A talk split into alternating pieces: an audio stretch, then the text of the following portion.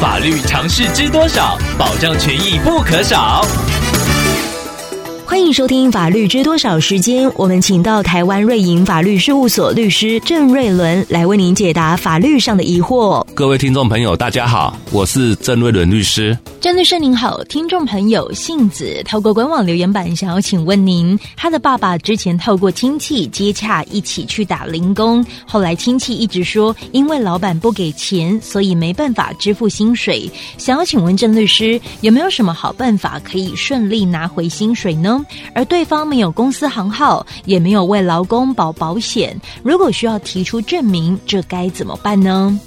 听众朋友的父亲虽然只是简单的经由亲戚介绍一起去打零工，但是有一个重要的点，大家没有事先说清楚，就是没有讲好到底是由工地老板或者是由亲戚来雇佣您的父亲，导致陷入目前的窘境。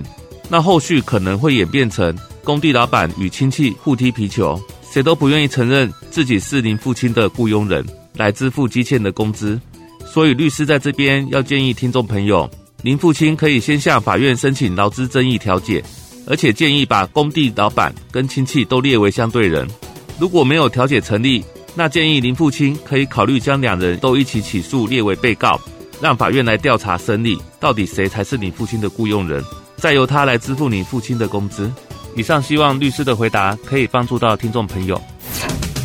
法律知多少？小小常识不可少，让您生活没烦恼。